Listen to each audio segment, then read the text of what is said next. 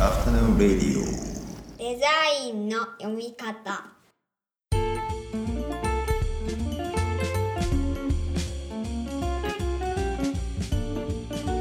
アフタヌーンレディオデザインの読み方。大林博です。こんにちは。赤村正弘です。こんにちは。この番組は我々2人がデザインの基礎過程をプロトタイピングするプロジェクトデザインの読み方のポッドキャストになります。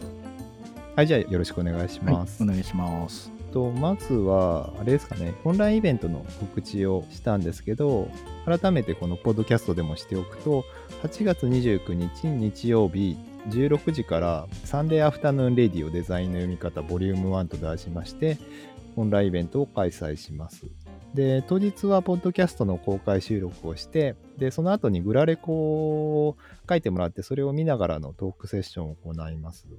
で、えー参加参加費は無料でトークセッションの方は会話に参加していただいてもいいですし、引き続きミュートのままで視聴しだけしていただいても構いませんので、ぜひご参加ください。うん PTX っていうチケット販売サイトで申し込みできますんで、リンクはデザインの読み方のウェブサイトや、あと SNS なんかにありますんで、そちらからよろしくお願いします。まあ、なんていうか、2ヶ月ぐらいこのウェブサイトを運用して、ポッドキャストも続けてるので、まあ、そろそろね、あの、どういう人が、あの、聞いてるのかなみたいな、あるいはね、ダイレクトなリクエストとかもその時いただければいいなって思ってるので、どうぞよろしくお願いします。というとはい、こよろしろですかね。くお願いします。はいで、あともう一つ、これもなんかお知らせといっても、私事というか、あの、ちょうど今週から青山ブックセンター本店の夏の選書コーナーっていうのが、これ毎年恒例でやってるんですけど、それの選書に大林の方が参加してまして、で、一言コメントをつけて、で、その推薦図書が店頭に並べられてますんで、こちらもよかったらチェックしてみてください。はい、お知らせは以上で、えっ、と、今日のテーマですけども、えー講義テキスト再読シリーズの第3回ですね。その、スクーであの連続講義4回やったんですけど、それの第3回目のデザインで重要なのはセンスかロジックかっていう、まあこれも多分、あの、今回が前編になると思うんですけど、それを、まあもう一度講義テキストを見ながらというか、あの、当時のことを振り返りながらいろいろ話ができればなと思ってます。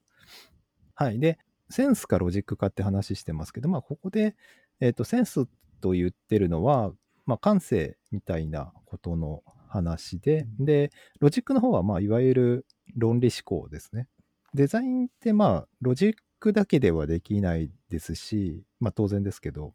かといって、まあ、誰かの一人の感性に任せてプロジェクトってなかなかこう進められるものでもないので、こうデザインのプロセスからこうロジックと感性にあたるまあセンスみたいな部分を分解して取り出して、それが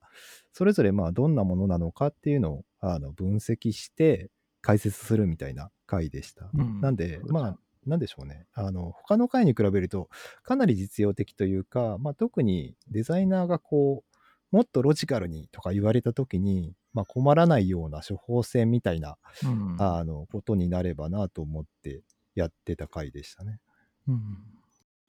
第2回がいい、いいデザインとは何かだったじゃないですか。で、はいそのいいデザインの、いいって何っていうのが、あの、一応これのう裏テーマというか、まあそのいいっていうことをセンスとロジックで分解して考えるというか分析するっていうようなあの意味合いがある回でしたね、これ。うんロジックをロジカルに考えるとか、そういう回でした、ね。そ うそうそうそうそうそう。一応まあ、あの、この回、狙いがまあ2つほどあって、うんで、一つはまあ、大きく、その実践に使えるこう論証の基礎知識みたいなのをインストールしてもらうことで、で、まあ、デザインっていうと、どうしてもこうイメージでの伝達、視覚伝達みたいな方が先行して感じてしまうんですけど、その前に計画してることをちゃんとこう理解できるように言葉で伝えないといけないっていう、まあそういうプロセスが必ず訪れると思うんですね。で、デザインの原義を見ると、まあこれまでも何度か話してますけど、計画や準備とか、それからプロセスに重心があるっていうことでしたけど、最終成果物に行く前に、まあ関係各所と合意形成しながら意図をこう共有していかなくてはいけないっていうあのことがあってで、その時にまあいろいろ、こう、絶対こう、なんでとか、なうん。なんでこうなるのとかっていうのを聞かれるんで、まあそれを回答しないと先に進めなかったりするんですけど、まあその時に必要なものを準備できればっていうのが、まあ、あの、狙いの一つ目でした。で、あと、まあ、二つ目は、えーまあ、なんかセンスの話。やっぱり最後はセンスだよねとか、あの人って雰囲気で決めてるよねとか、まあ、いい意味でも悪い意味でも使われる、まあ、この感性の部分。なんとなくこう、こう言語化されずに済まされてしまうデザインの感性みたいな部分を、まあ、ちゃんと言語化したかったというのが二つ目で、で、まあ、感性を発揮するって多分デザインのプロセスで、まあ、いろんな場面であると思うんですけど、それを結局その社会的に成立させようとしたら、それなりにこう、もっともらしい説明ってどうしても必要になってきますし、一方で、あの、論理的に飛躍したようなことがちゃんと言える知的に安全な場所みたいなのを、あの、余白として確保しておかないと、プロジェクトとしてはいけないんで、まあ、その辺の必要性を問うっていうのが、まあ、二つ目の狙いだったかなと思います。うんうんうんまあいたいつの時代にかとってもなんかデザインに関わる以上この2つのキーワードっていうのはなんか対立させられながらなんなぜか語られるテーマの一つなのかなっていう印象がありますよね。うんうんうん。そうなんですよね。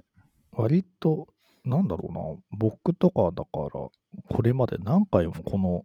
お前どっち側だみたいな聞かれたりした。それ、そんなこと聞かれる。ありますよね、なんかね、あの、せん感覚派、論理派みたいな、そういう。ああ、なるほど、なるほど。うんなんか、僕としては、なんか、それをわざわざ分けなくてもいいかなっていつも思ってたりするんですよね。うんでまあ、ななんでしょうね、あの、そうやっていろいろ尋ねられてきた個人的な統計で言うと、まあ、なんでしょうね、あの、センス派を自称する人ってあんまりセンスが良くない人が多い それは、だいぶ問題ですね。ありますね。で、なんか一方で、なんか自称理論派の人ってあんまり論が成立してなかったり。あ、本当ですか？なんかそっちは成立してそうじゃないですか？あ、そうですか。わかんないですけど。例えば、そのロジックをおも面白かったり、そこに可能性を見出すっていうのも、なんか一つのセンスだと思うし、ああ、確かにね。うん。で、んなんかセンス、センスを体系化したりね、なんか抽象化、再現性をもたらすために、多分ロジックっていうのがあったりするので、なんか、うんここってふ変にね、なんか 2個対立せずにもいいのかなって思いながら見てたので、まあ、ここの時の方ではね、なんか、あなるほどなっていう感じで、あ何かにつけ、このなんか2つに分けて、そのなんかどっち側なんだみたいな傾向というのはね、なんかああるような気もしますけどね、なんか、ね。うん。なんか面白いなって思うのが、もっとロジカルにとか、まあ、クライアントであったりとか、上司であったりとか、まあ、先生なんかが言うときに、まあ、さっきの中村先生の話じゃないですけど、大体その人がロジカルじゃないというか、かなりこう感情的でヒステリックに言ってることが多いっていうのが、まあ面白いなと思ってて、うん。で、結構だから試されてるのが結局そのビジネスの基礎体力みたいなことだったりとか、基本的な説明能力だったりとか、すごいだから、うがった見方すると、なんか形式を指定してマウント取ってきてるっていうふうに思うんですよね。うん要するにまあ結構厄介なことを言われてきてるっていう。で、今、あの、なんていうんですか、ハラスメントの最盛期というか あの、ハラスメントが群雄割拠する時代ですけど、その中にあの、ロジカルハラスメントっていうのが最近あるらしくて。略してロジハラっていうんですけど、まあこれだから、あの、部下なんかをロジカルにこう追い詰めることなんかを指すみたいなんですけど、まあこれをやっぱりね、かわさないといけないっていうのが、あの、うん仕事の上ではあって、別にその、まあ、さっき中村先生も言ってたように、ロジックって悪もんではなくて、本来いいものというか、こう、うん我々が議論をするときに足場となるようなものだと思うんですよね。なんかその説明する言葉を見つけるっていうのは、結構自分自身を納得させるプロセスでもあるんで、そういう意味でもすごく大事かなと思います。なんか自分がな何を考えてたんだろうみたいなのが一つなんかストーンって起きてくるとまあ気が楽でもあるしなんか自信は持てますよね。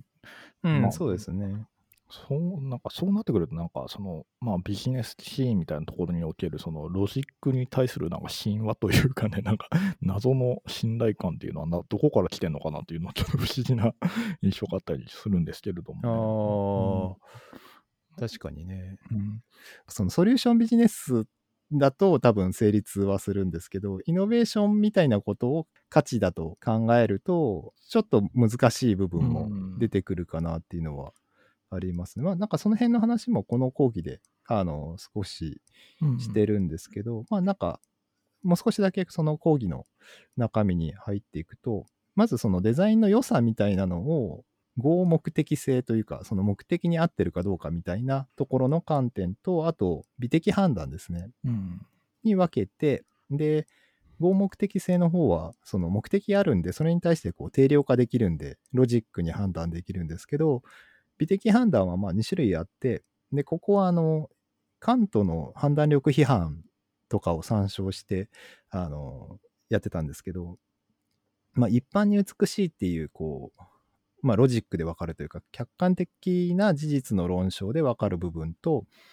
好ましいっていうこう趣味的で主観的なこうセンスっていう部分に分けて説明してで続いていくんですけどまあなんか詳しくは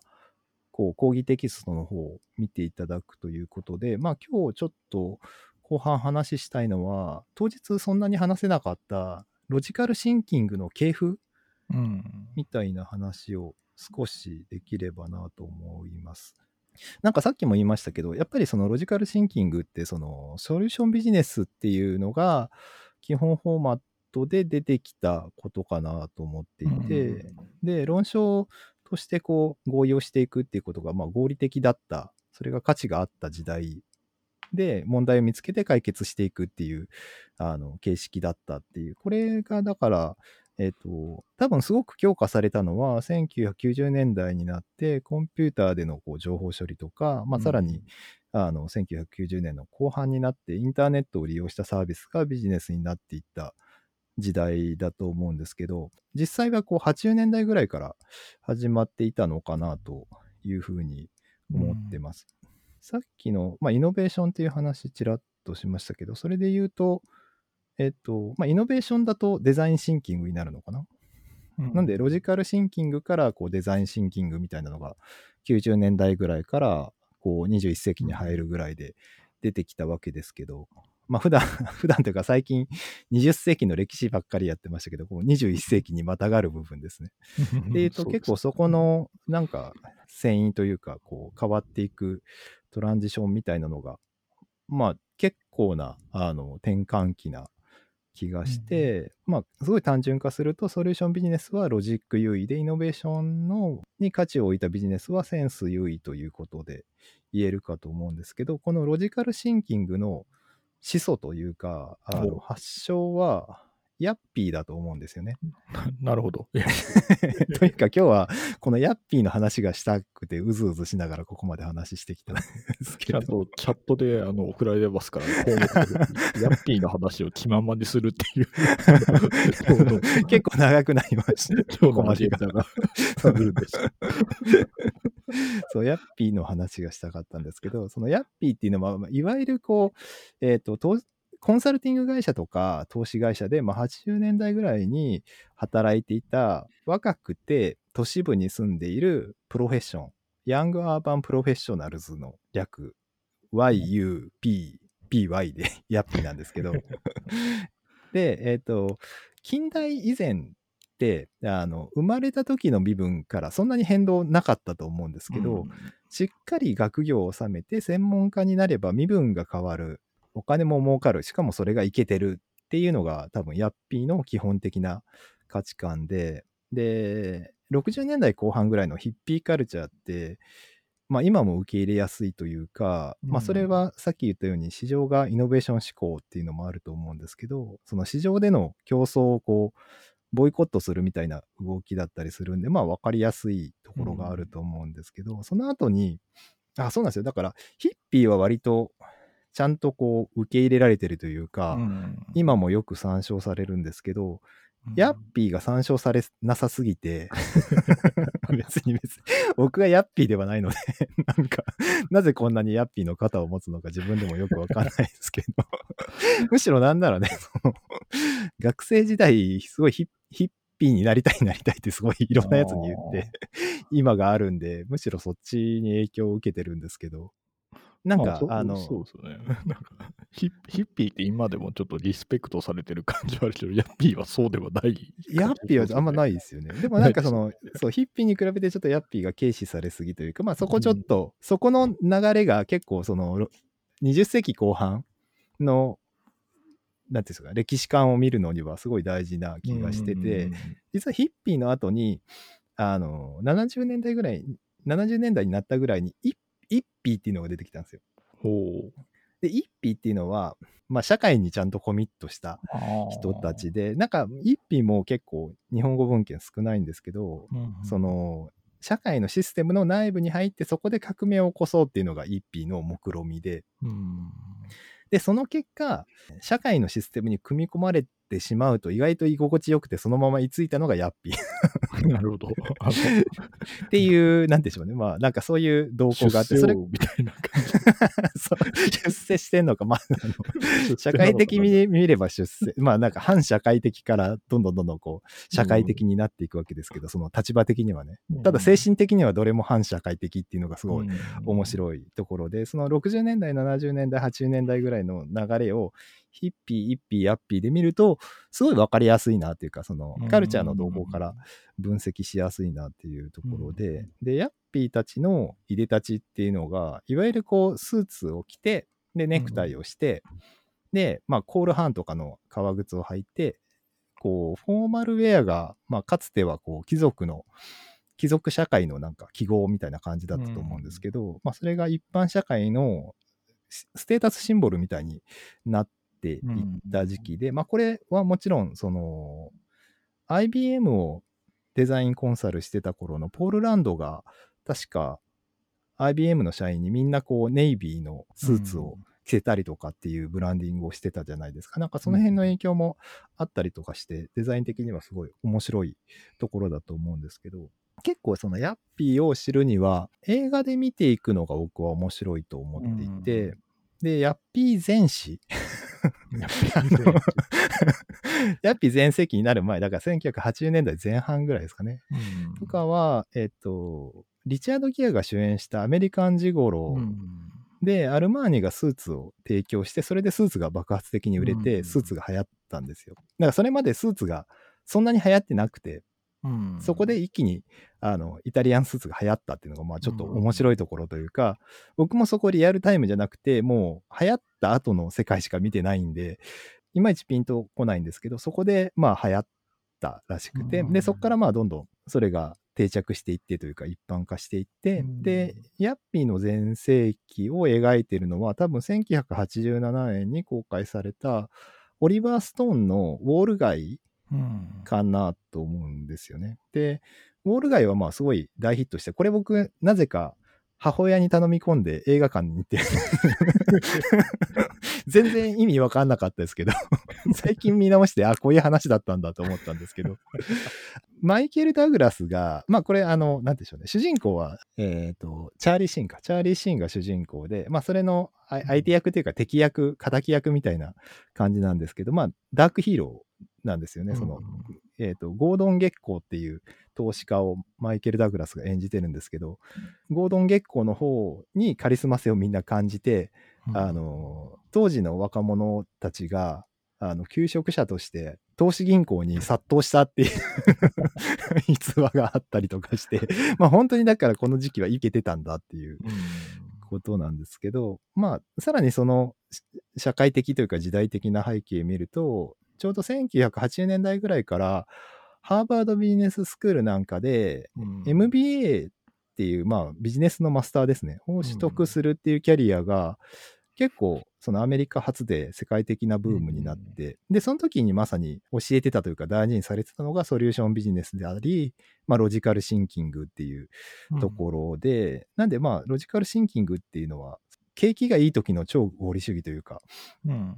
なんか垂直統合的な洗練のされ方なんで、まあ、ある種のモダニズムっていうふうにもうん見えるかなって思うんですよね。で、あと、まあ、えっ、と、ヤッピーの 本当に今日はヤッピーの話をするぞって。こんなにヤッピーという言葉を密度高く聞く時間ってあんまないですよね。確かに確かに僕もこんなに話してるの初めてかもしれないですけど、普段から割とヤッピーのことは心の中では気にかけてるんで、今もではないけど、気にはかけてるんで。そう、ヤッピーではないけど、たまりにたまってるものを今、多分初めてこう人前でこう吐き出してる感じなんで、こんな感じですけど、あの、ヤッピーをサイコパスとして描いてる映画があって、それがあの、1991年にあの出版されて、その9年後、2000年かな？に映画化もされたアメリカンサイコっていう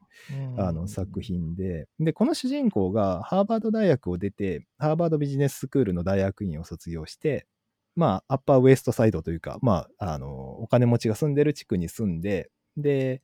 当時、まあ、無数にいたであろう、こう、投資会社のバイスプレジデントって役で、で、まあ、うん若くしてバイスプレジデントになってるんですけど、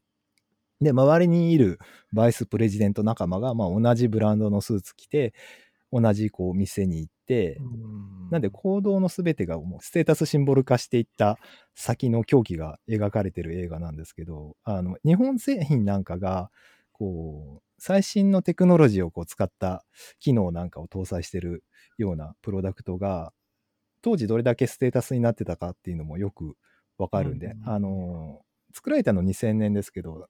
あの、舞台がちょうど1986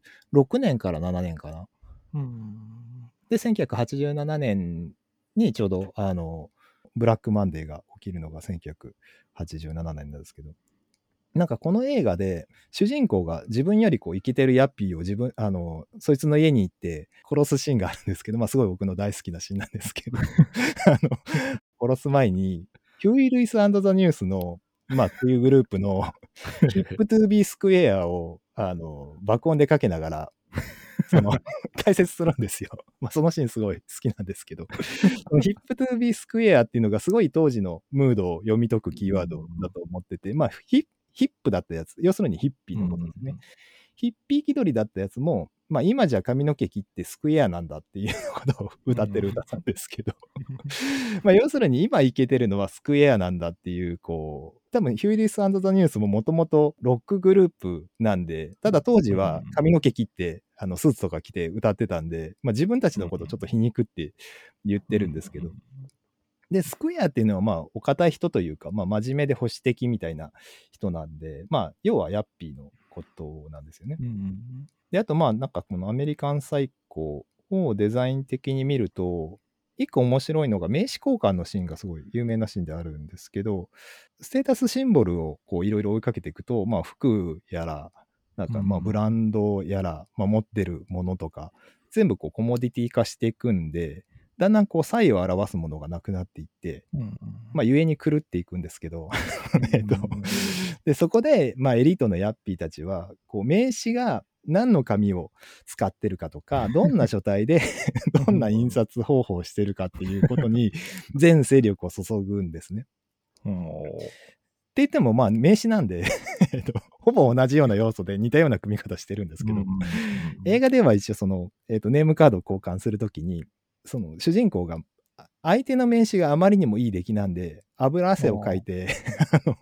気分が悪くなるっていう印象的なシーンがあって、まあそれすごい、あの、いい、いいシーンとか、好きなシーンなんですけど、まあなんか、まあそんなこう、アメリカンサイコの、こう、優雅な、こう、悪夢みたいな、あの、映画が、夢から覚めるのが、まあ、さっき言った1987年のブラックマンデーで、で、ちょうどその時、あの、